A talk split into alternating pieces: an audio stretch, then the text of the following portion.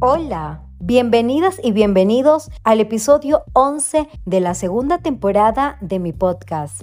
El tema de este episodio, la despenalización del aborto por violación. ¿Se está hablando de las causas de la violencia sexual? En Ecuador, el 28 de abril de 2021, la Corte Constitucional resolvió declarar la inconstitucionalidad del numeral 2, artículo 50 del Código Orgánico Integral Penal. Es decir, no solamente está despenalizado el aborto para mujeres violadas con discapacidad mental, sino para todas. Lógico, ¿por qué discriminar a quienes no tienen discapacidad mental?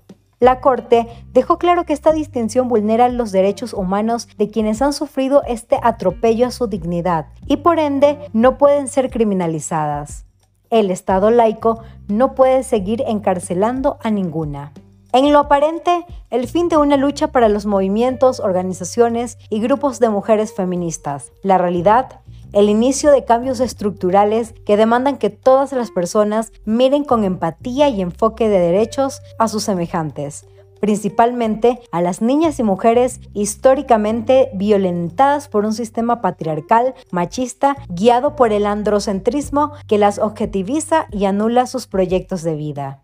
Sin duda, resulta increíble creer en las estadísticas de violencia sexual, en los embarazos que se producen por lo señalado en que son personas cercanas a las niñas quienes cometen el delito. Pasa todos los días, a cada hora, en todas las clases sociales. No es exclusivo de quienes viven en situación de pobreza, y te digo la razón. Persiste una cultura de machismo, ese machismo que ve a las niñas y mujeres como un objeto que se puede tomar cuando se quiere, un simple y enfermo placer que inconscientemente se ha aceptado por la indolencia de la sociedad que prefiere mirar para otros lados. Quiero pensar que es inconsciente. Seguramente hay situaciones en las que no es así, porque los estigmas de clases entran en juego. Es importante resaltar que en su fallo, la Corte Constitucional solicita a la Defensoría del Pueblo elaborar un proyecto de ley que permita regular el tema. Aquí existen detalles que más que considerarse deben incluirse con cuidado y rigurosidad para garantizar los siguientes derechos. Derecho a la vida y al acceso a la salud de las niñas y mujeres. Derecho a la integridad personal. Derecho a la intimidad y vida privada. Derecho a la reparación y no revictimización. Derecho a la educación en niñas y adolescentes. Los protocolos médicos deben garantizar que no sufran tratos crueles, inhumanos y degradantes al interior de los sistemas de salud, también en los sistemas de justicia. Y es precisamente por lo descrito que urge un compromiso individual y colectivo para cambiar los paradigmas de nuestra sociedad. Imperativo trabajar en temas de género para lograr una transformación estructural de las dinámicas sociales. como Educación, sensibilización, voluntad política. No podemos seguir en la cultura de la sanción, sino construir una de educación con real enfoque de derechos humanos.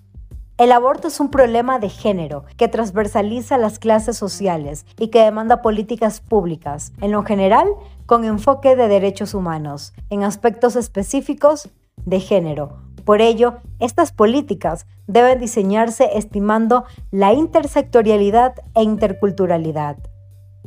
Es fundamental que se aborde en las escuelas y colegios educación integral sexual, que las y los docentes estén preparados para identificar que las y los docentes estén preparados para identificar las señales de quienes están siendo violentadas porque las niñas dan señales, que en la mayoría de los casos no sabemos verlas.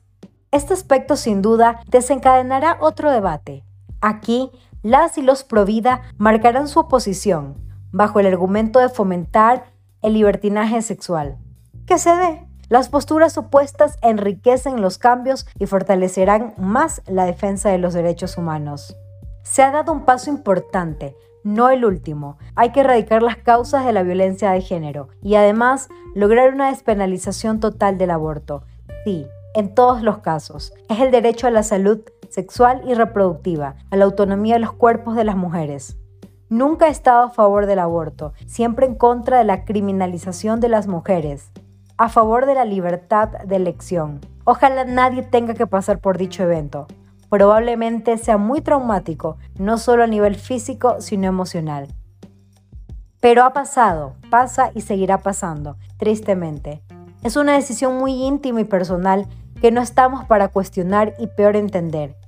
Olvidemos los sesgos religiosos, recordemos y tengamos muy presente que cada quien su historia, cada quien con lo que puede, nosotras para sembrar sororidad, yo para defender los derechos humanos, donde me encuentre.